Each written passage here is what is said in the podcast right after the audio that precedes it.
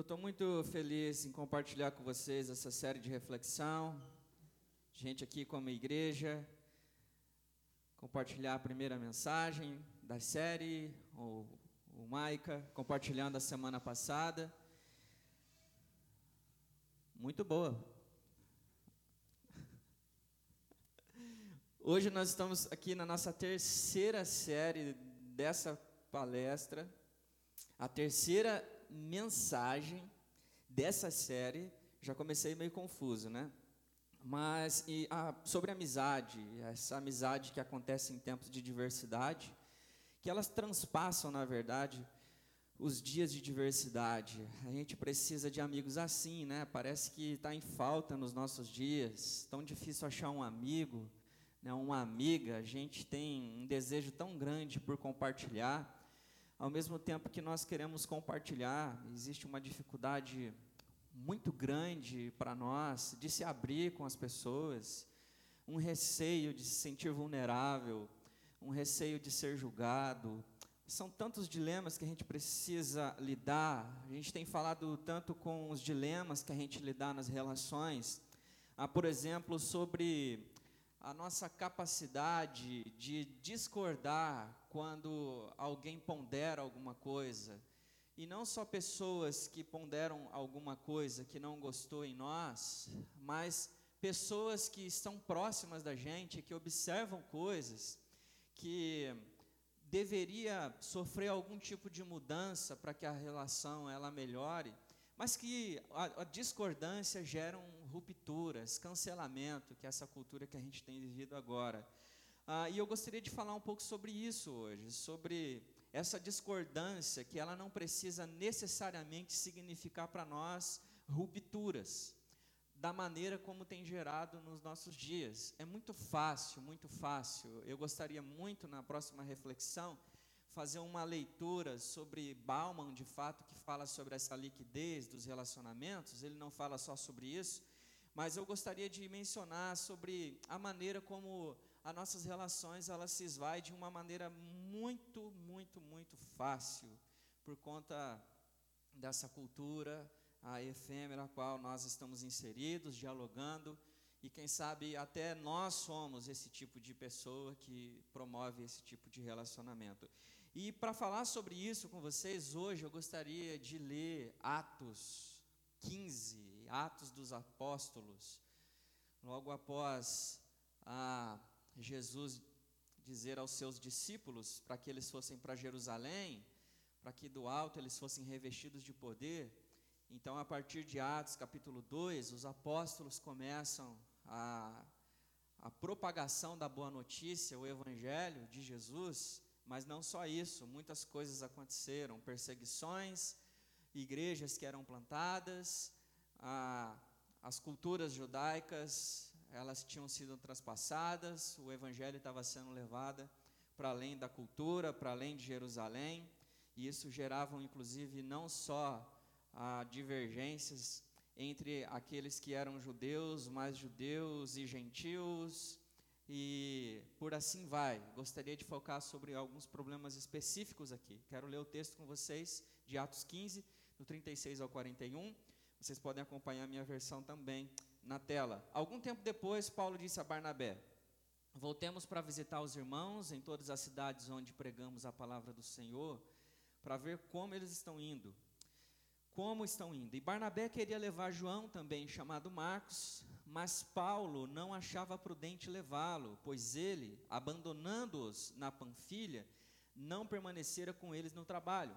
Tiveram um desentendimento tão sério que se separaram. E Barnabé, levando consigo Marcos, navegou para Chipre, mas Paulo escolheu Silas e partiu, encomendado pelos irmãos, a graça do Senhor Passou então pela Síria e pela Cilícia, fortalecendo-os, fortalecendo as igrejas. Eu quero orar com vocês, então, tentar desvendar esse problema bíblico aqui e que relação isso tem com os nossos próprios dilemas. Obrigado, Jesus, pela Sua palavra. Que Teu Espírito Santo mova os nossos corações a voltar-se para o Senhor, gerar transformação e transformar as nossas relações, em nome de Jesus. Ah, nós temos aqui alguns personagens a qual eu gostaria de falar com vocês hoje, que é Barnabé, Paulo e João Marcos. Gostaria de convidar você a olhar esse texto sobre a ótica do relacionamento, embora você possa olhar para eles, ah, para esse texto e falar sobre tantos outros temas, mas eu gostaria de convidar você a olhar para mim ah, junto ah, para esse texto nessa perspectiva, tomando aqui também como protagonista ah, esse personagem ah, chamado Barnabé, essa breve narrativa desse grande homem. Ele é um personagem extremamente importante na história do cristianismo nascente, na primeira igreja, no primeiro século.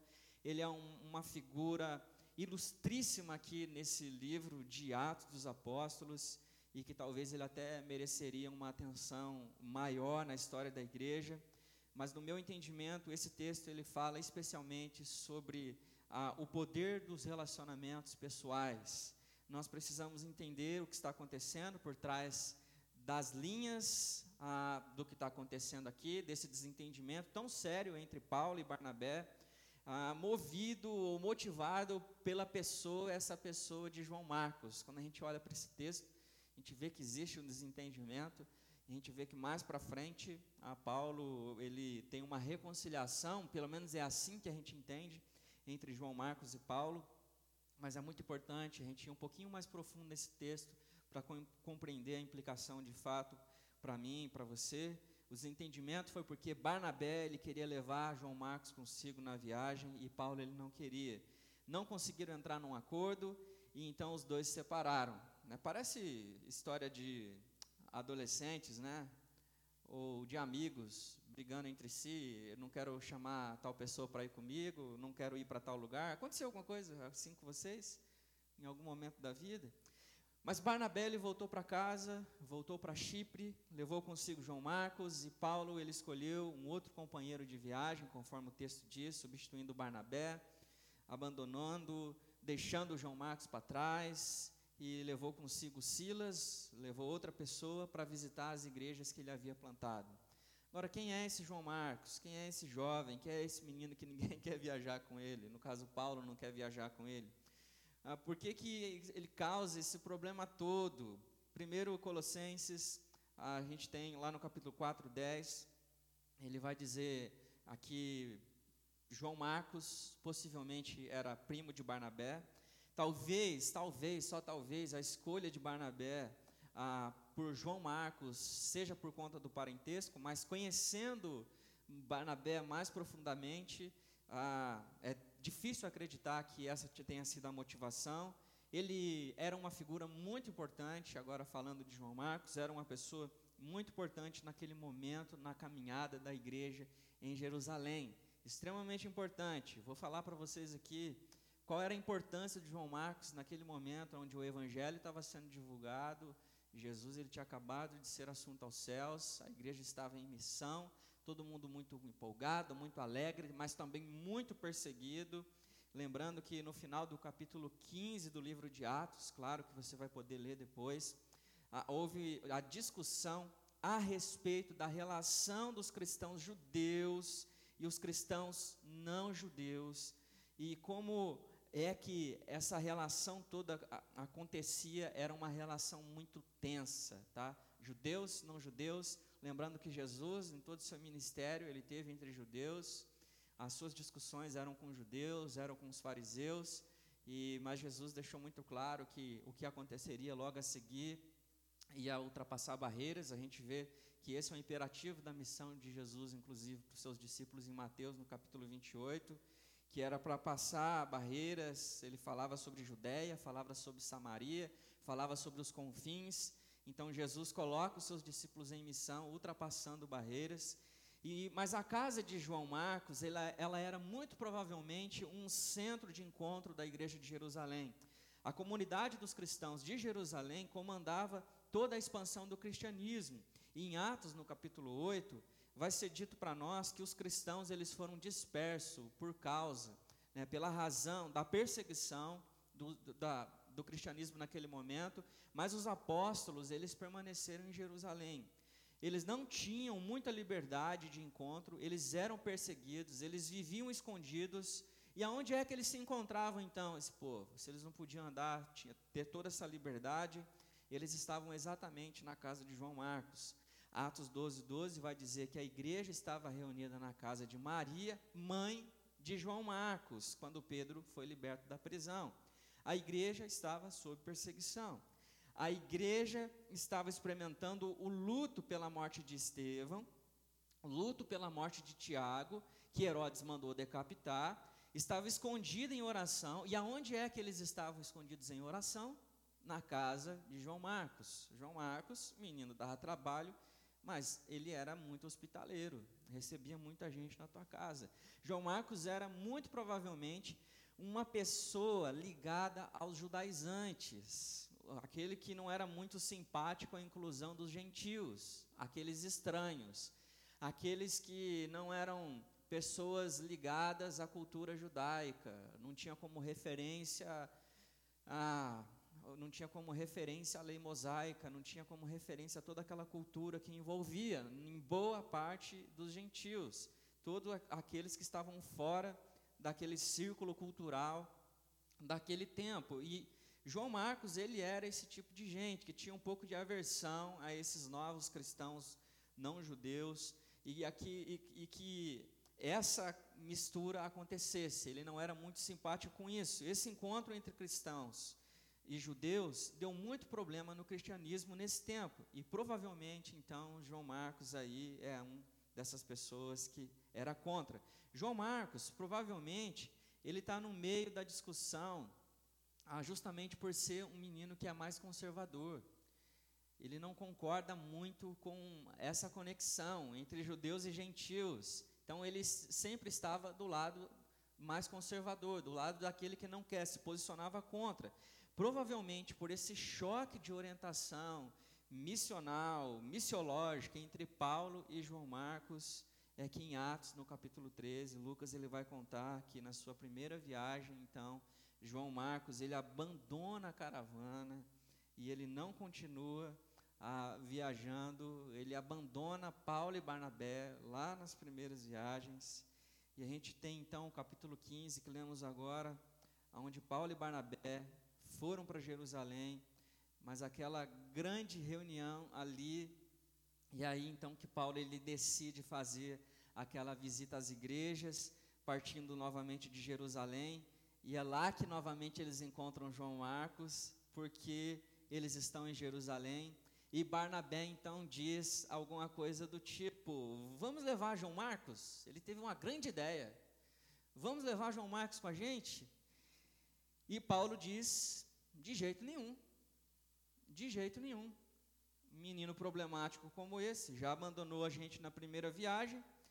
Segundo, ele é um sujeito conservador judaizante vai atrapalhar, a nossa trajetória missionária e o nosso ministério entre os gentios.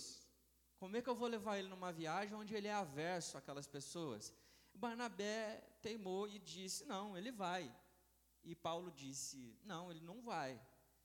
Eu não quero ele junto comigo. Então, no versículo 39 que lemos, Paulo e Barnabé tiveram esse desentendimento aqui tão sério que se separaram. Há uma informação bastante importante ah, muito provável que Barnabé e Paulo eles eram amigos desde a infância. Ah, também na biografia de Paulo, o apóstolo, é, provavelmente Barnabé, o responsável pela conversão do apóstolo Paulo, alguém que teve grande influência. É Barnabé que acolhe o apóstolo Paulo na comunidade de Jerusalém. Quando Paulo ele se converte, os apóstolos em Jerusalém não confiavam no apóstolo Paulo por questões muito óbvias, achando que Paulo estava querendo se infiltrar na igreja em Jerusalém para perseguir e matar os cristãos. Segundo relatos, ah, o apóstolo Paulo estava presente, consentindo na decapitação de Estevão, mas Barnabé é a pessoa que avaliza a conversão de Paulo, dizendo: não, isso é verdade, ele está tá mudando, está sendo transformado. Em Atos 11, então, Paulo, ele vai até Tarso, ele para trazê-lo até Antioquia, e eles dois juntos então passam a pastorear a igreja Antioquia. É lá que eles comissionam os primeiros missionários, justamente Paulo e Barnabé, dois grandes amigos. Imagine a amizade desses dois. Lembra aí do seu amigo, a sua amiga de infância, a importância, andando junto, crescendo junto, você sabe o que gosta, você sabe quais são as dificuldades de crer. É você que ah, apresenta os outros amigos, vocês sabem de tudo um dos outros, aprenderam, estudaram juntos, iam aos mesmos lugares. A, a importância que Barnabé teve na vida de Paulo, num momento tão difícil para ele, onde ele, ele rompe com a sua cultura antiga de perseguir crente, perseguir os cristãos, e de repente ele passa a ser um cristão, se vê completamente rejeitado, ninguém aceitando ele, e Barnabé pega e aproxima então Paulo da comunidade cristã, ali no início da sua conversão, e ele é uma pessoa que influencia muito, muito, muito a vida de Paulo. Tem uma importância enorme. E nessa briga entre Paulo e Barnabé, em Atos 15, quando Paulo discorda de Barnabé a respeito de João Marcos, Barnabé poderia jogar tudo isso na cara de Paulo, poderia falar tudo o que ele já tinha feito por ele, poderia dizer coisas mais ou menos do tipo: Paulo, você se lembra quando você se converteu, que ninguém botava fé em você, acreditei em você, levei. Ele poderia falar uma série de coisas, uma série de coisas. Lembra quando eu te levei para Jerusalém, te coloquei próximo à comunidade? Lembra de, de quanta coisa, Paulo, eu não fiz por você? E aí chega esse momento, você pega e faz isso comigo. Será que não é hora de você respeitar a minha história? Será que não é hora de você respeitar a minha importância na sua vida? Será que não é hora de você agradecer aquilo que eu fiz por você. Sabe aquele sentimento de ingratidão? Ingratidão. Você já passou por isso? Sabe aquela coisa que você se sente traído assim? Né? Estevão, a, a, a Barnabé poderia estar dizendo qualquer coisa do tipo, com tal tipo de sentimento, mas nós não temos esse tipo de relato. Ele age com uma graça compatível com aquela que ele recebeu de Jesus ele age de uma maneira completamente diferente e prova que esse tipo de discordância não significa rupturas na relação com eles. Provavelmente, ah, muitos de nós aqui faria ah, algo como eu faria, né? esse tipo de injustiça que a gente senta e fala: Poxa vida, olha o que você fez comigo. Mas Barnabé fez algo diferente. Ele disse: Tudo bem, eu acho que você tem razão, eu não quero ser um empecilho na sua caminhada missionária, na sua vocação de plantar novas igrejas entre os gentios. Ah, se você acha que João Marcos é um entrave, se você acha que ele é um problema para você, um embaraço, um tropeço, ah, segue o seu caminho. Eu vou ficar com João Marcos, eu vou voltar para casa com ele, e aí você segue o seu caminho. Ah, é um momento de ruptura ministerial, preste atenção nisso. É um momento de ruptura ministerial, mas não necessariamente é, necessariamente um momento de ruptura relacional. Eu estou falando ministerial, mas imagine como isso se aplica à sua vida. Quantas pessoas discordam de você acerca de um ponto da sua vida? Ah, ou quantas vezes você discorda sobre um ponto a respeito da vida de alguém? Isso gera rupturas permanentes, permanentes. Ah, mas isso aqui foi diferente. É um momento que simplesmente, ah, é, simplesmente justificava uma ruptura que era ministerial e não relacional. Ah, no capítulo 9 de 1 Coríntios, no versículo 6, o apóstolo Paulo, ele reconhece, por exemplo, a primazia de Barnabé e, e diz isso à igreja de Corinto, que Barnabé, ele é um exemplo a ser seguido. É porque quando a gente olha a primeiro a, essa discordância ministerial de Barnabé aqui com Paulo, inicialmente nós temos a impressão de que essa briga, durou meses, anos, e só mais tarde Paulo colocou a mão na cabeça e se arrependeu. Ah, talvez isso tenha acontecido, mas quando nós olhamos para este texto, compreendendo que aquele tipo de discordância era a respeito de um aspecto da missão, a um aspecto da sua vida, e não a vida toda, e não a relação toda, então faz todo sentido que no futuro eles estejam juntos. Faz todo sentido que Paulo, nas suas pregações, nas suas cartas às igrejas a qual ele escrevia, em especial Corinto aqui, ele tenha mencionado a importância de Barnabé na caminhada. Tudo indica que isso não abala a relação pessoal entre Paulo e Barnabé. E provavelmente não abala também a relação pessoal com Paulo e João Marcos, porque eles se encontram depois. Provavelmente em Roma, então, aqui, não há um desentendimento relacional, mas há uma divergência de estratégia ministerial. Ministerial.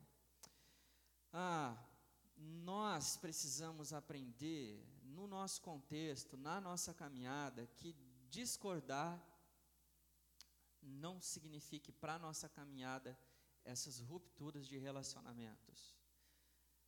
Essa carência que nós temos de relacionamento, justamente talvez se dê ao fato de nós fragilizarmos as nossas relações por conta das diferenças de opiniões acerca do mesmo assunto.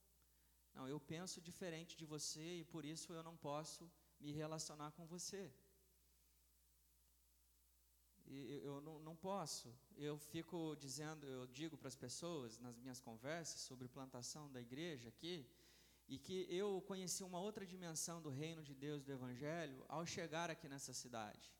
É, eu aprendi muita coisa, não só sobre as relações, as pessoas que ah, eu aprendi a, conhecer, a amar, a cultura, a maneira como eu sou recebido aqui, a maneira como inicialmente um Maica ah, abriu esse espaço ah, para que eu fosse pastor de uma comunidade que ele deu e continua dando muito suor, mas uma coisa que é espetacular para mim é quando pastores de comunidades que não são da mesma denominação que a minha, que inclusive os pontos teológicos ah, são distintos e até bastante distintos em alguns aspectos, ah, simplesmente olha para um menino que sai do sul e vai para o nordeste e eles, de várias denominações diferentes, decidem acreditar num projeto como esse para um menino que pensava completamente diferente. Isso é uma dimensão do reino de Deus e da graça de Deus que sobrepõe pontos de vista que são diferentes. Então, as nossas discordâncias não significam rupturas. E Paulo aqui, e Barnabé, eles se separam, mas essa separação que eu acho dolorosa e quem sabe também uma grande perda, não significou para aquele momento, naquele tempo, naquela relação, uma ruptura. Mas por trás de toda essa história, de todo esse romance, é, eu penso que esse texto ele fala aqui da importância dos relacionamentos pessoais. Depois de todo esse pano de fundo histórico e também sobre as histórias em torno desse personagem, eu penso mais, eu penso que quase nada na nossa caminhada espiritual que nada, quase nada na sua vida, tá? já que a gente não se fragmenta diante de, de quem somos, é tão importante quanto os nossos relacionamentos pessoais. Quase nada na nossa caminhada espiritual é tão importante quanto os nossos relacionamentos pessoais. Parece que é uma coisa muito difícil, muito difícil, e até de assimilar, porque nós temos muitas pessoas do nosso entorno, nós temos muita gente nas redes sociais, nós temos uma facilidade de conexões, mas uma dificuldade profunda de aprofundamento. E eu gostaria de oferecer para vocês aqui três afirmações de aplicação para essa história, para esse contexto histórico. A primeira é que o importante não é a tarefa que você desempenha, a atividade profissional que você desenvolve, ou a carreira que absorve você, mas a qualidade dos relacionamentos que você constrói enquanto você faz o que faz. É a qualidade do relacionamento enquanto você está executando a tarefa. Nós procuramos desenvolver uma cultura aonde as tarefas são uma oportunidade para nós andarmos com gente, andarmos com gente. Seja lá o que for que você estiver fazendo. Eu penso que o que define a sua contribuição no reino de Deus não é o que você faz, é a qualidade dos relacionamentos que você constrói enquanto está fazendo. Barnabé ele é muito interessante porque ele está servindo a igreja em Jerusalém e ele descobre João Marcos. Em Atos, no capítulo 12, 12, diz que Barnabé ele descobriu João Marcos. E Atos 11 vai dizer que Barnabé é enviado pelos apóstolos até Antioquia para verificar o que estava acontecendo em Antioquia e ele se lembra de Saulo, seu amigo de infância, e vai buscá-lo em Tarso. Dizem os estudiosos que esse trajeto, essa trajetória, o tempo necessário de navio para isso aí levava três meses para voltar. Três para ir, três para voltar. Imagine que interessante. Imagine que interessante. Às vezes a gente tem um, uma dificuldade enorme, né? Se, te, se custar 50 minutos, 30 minutos para ir até um amigo, a gente pergunta: não dá para a gente fazer um hangout? Dá para a gente fazer uma live, agora que todo mundo aprendeu nesse né, negócio? Será que não pode ser numa ligação? É claro que a gente tem que aproveitar a tecnologia, né? Mas eu entendo também que as relações ela têm seu preço, sabe? A gente precisa ter essa intencionalidade. Alguém que levou seis meses para buscar o teu amigo, que ele sabia onde ele estava e queria ter ele perto, no momento em que ele precisa escolher entre continuar cumprindo uma tarefa e permanecer ao lado de uma pessoa, ele escolhe permanecer do lado de uma pessoa. Quando você se perguntar assim, coisas do tipo, ah, eu não sei o que fazer no reino de Deus, eu não sei qual é a minha vocação, eu não sei o que fazer para ser útil no reino de Deus. Geralmente, a sua pergunta diz respeito a uma tarefa, a uma tarefa. E eu arrisco a dizer para você que você está focando na pergunta errada. Porque o reino de Deus não é um reino de tarefas, é um reino de relacionamentos, é um reino de amizades, é um reino de mesa, é um reino de amigos. Vocês percebem que eu gosto de comer, né? Gosto de tomar uma coca. Então, sempre que eu tenho, estou perto de um amigo, a gente toma uma coca, a gente come alguma coisa junto, a gente marca para fazer isso, essa conversa em algum café. Nossa igreja tem um café agora, né? vai conversar muito por aqui. Ah, nós precisamos compreender que o reino não é feito de tarefas, é feito de amigos. A impressão também que nós passamos é que quando a gente fala de reino, parece que nós estamos falando dessa dimensão eclesiástica, dessa rotina de final de semana. Ah, mas reino é, é onde o, o reino de Deus se estende. E o reino de Deus é, é chegado. A hora é essa. O reino é onde você está. E quantas vezes na nossa vida nós somos forçados, nessa cultura ativista, a se preocupar mais com a tarefa do que com as pessoas? E quando a gente não está fazendo tarefa, a gente não quer se relacionar porque a gente estava num ativismo tão grande que está cansado para falar com alguém. Nossa vida é tão cheia, tão cansativa que a gente não quer. Então, quando a gente se perguntar que eu não sei o que fazer para ser útil no reino de Deus, geralmente a, a pergunta ela está sendo feita errada. Não importa se você está lavando louça, consertando o carro, dando aulas, ou tendo aulas, recebendo aulas, recebendo uma pessoa, numa consulta ou está numa consulta, administrando uma empresa, eu não sei o que você está fazendo, não sei o que é, mas que você precisa fazer isso como se você estivesse nessa dimensão do reino de Deus. E quando você estiver vivendo nessa dimensão, compreender que não é sobre tarefas, é sobre pessoas. Eu arrisco a dizer que nada é mais importante, é tão importante no reino de Deus quanto as pequenas conversas que travamos. Convide pessoas para perto de você, convide pessoas para perto das outras pessoas que você está se relacionando. Conecte pessoas umas com as outras. Tenha conversas. Seja intencional nisso. É muito importante. As nossas vidas são feitas de pequenas conversas a partir dos nossos relacionamentos. Às vezes a gente fica aquele monte de conversa engasgada, as coisas que a gente não fala com os outros, os sentimentos que nós temos, essa dificuldade que a gente tem para ter conversa difícil, que eu falei na primeira reflexão, porque os nossos relacionamentos são superficiais, as nossas conversas são efêmeras, mas a gente não consegue chegar em alguém, abrir o coração, permitir ser vulnerável, iniciar uma caminhada para aprofundar a relação e compartilhar as coisas difíceis da vida, permitir que o outro compartilhe contigo também, respeitar o tempo de cada um. Nada nos fere mais do que relacionamentos e nada nos abençoa mais que relacionamentos. As nossas rupturas com relacionamento é justamente pelo medo de ser ferido. E isso é muito difícil. Não há nada mais doloroso do que isso, mas também não existe nada mais abençoador. Nada. O Maica mencionou na mensagem passada, na reflexão passada, que a se relacionar pressupõe, inclusive, que em algum momento você será decepcionado. Em algum momento alguém vai ficar chateado com alguma coisa que você fez, que você disse, que você não disse. A relação ela pressupõe isso. Ela pressupõe.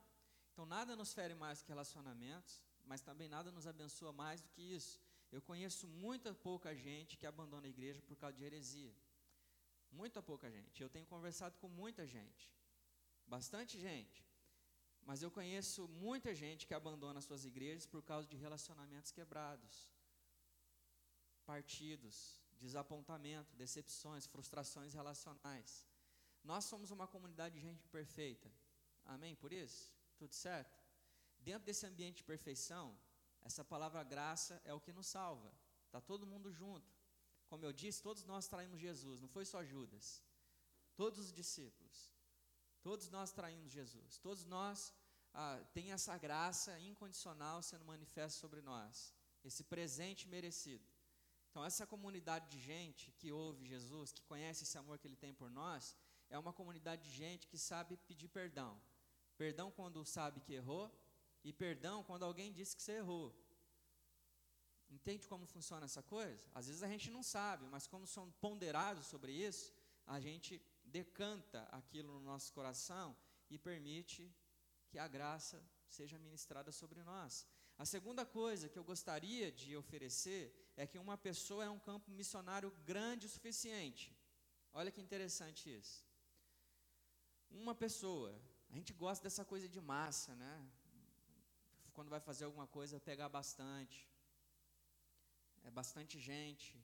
Mas uma pessoa só é um campo missionário que é grande o suficiente para tirar o teu sono, o meu sono, para te colocar de joelhos, para fazer ah, com que você se recolha em silêncio, ah, para você chorar, para você escolher melhor as suas palavras quando for falar, ah, para você pensar bem o que vai dizer.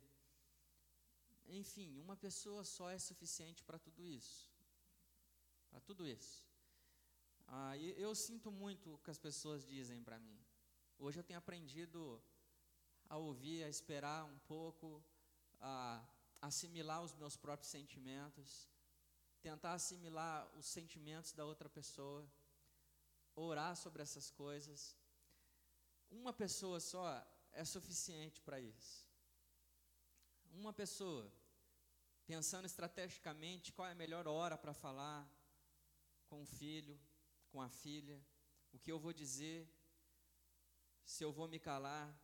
Será que eu aviso antes que eu quero conversar com ele? Será que eu pego de surpresa e inicio a conversa? Será que eu aviso antes que eu quero conversar? Será que eu começo elogiando? Será que eu começo com um abraço? Será que eu começo com perdão? Será que eu começo dizendo onde errou? Uma pessoa é suficiente para isso só, não é? Como é que eu vou agir com a minha esposa agora?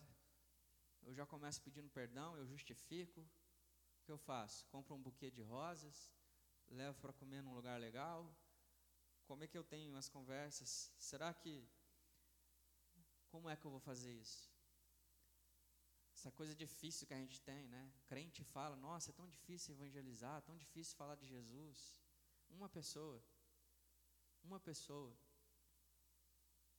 Você tem orado por uma pessoa esse ano inteirinho? ao invés de você orar por cinco, dez? Será? Como é que eu vou fazer isso?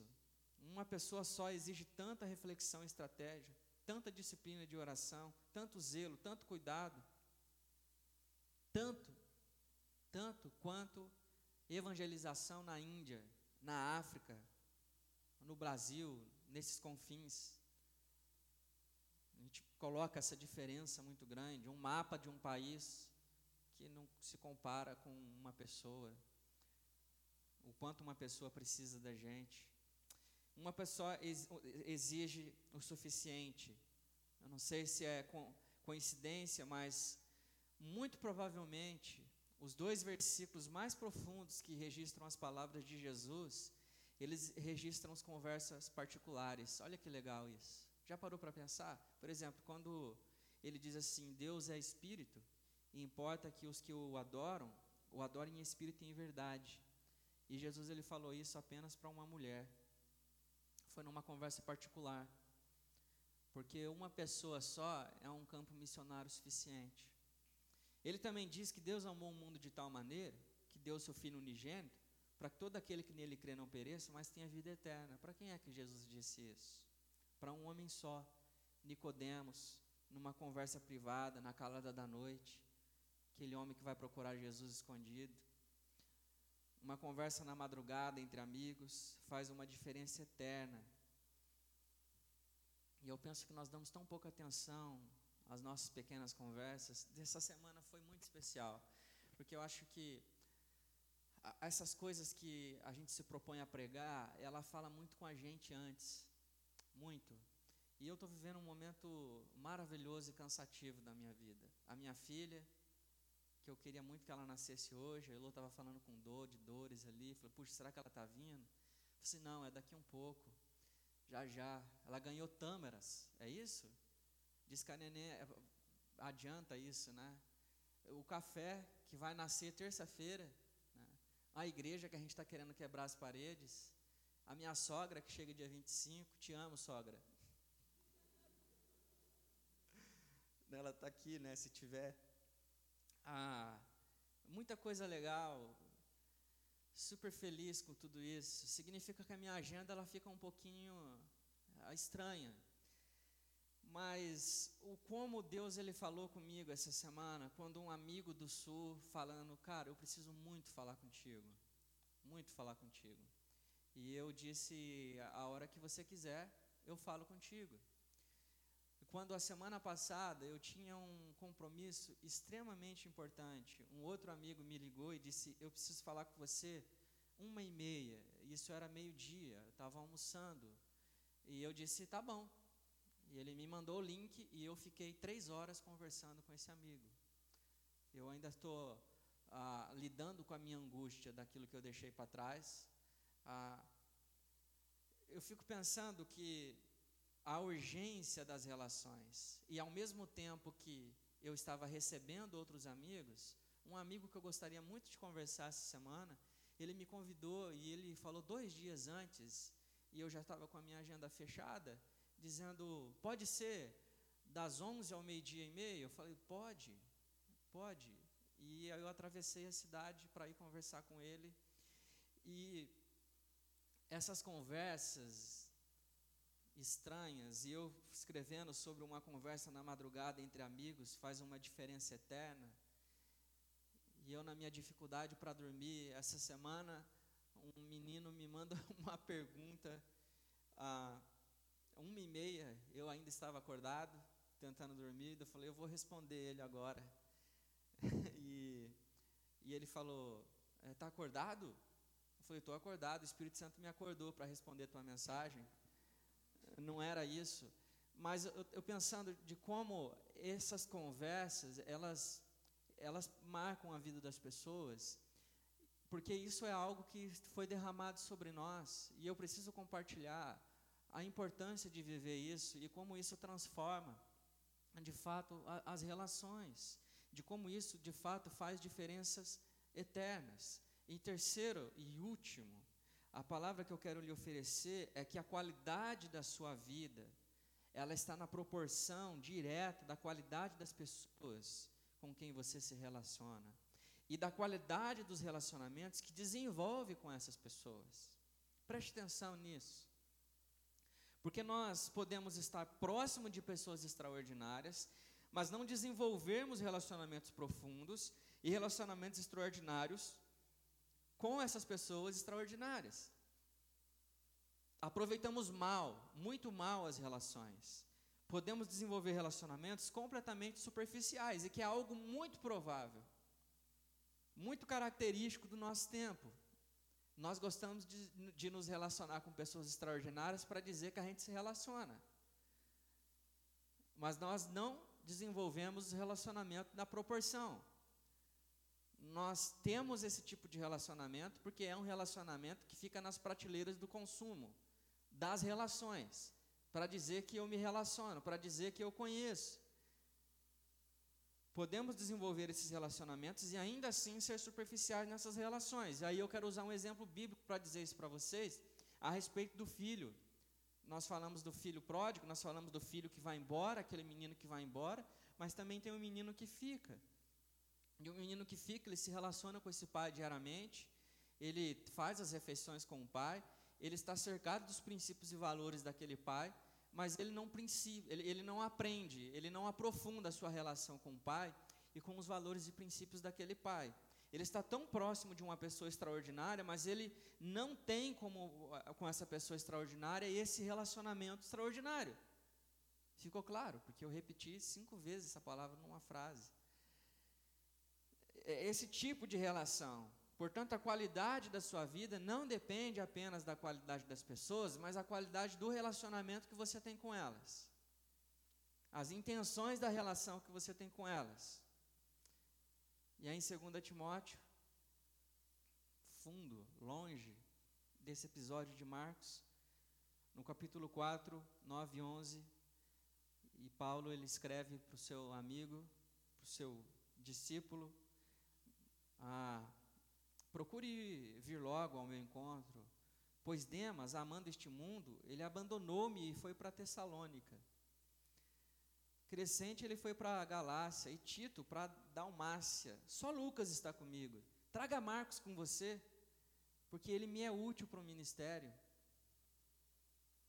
Essa merece ah, uma atenção especial, porque aqui parece o coração de Barnabé. Lembra o que Barnabé fez com Marcos? E, e Paulo aqui, outro Paulo, em outro momento da vida. Traga Timóteo comigo, para mim. Vem com João Marcos, porque ele me é útil.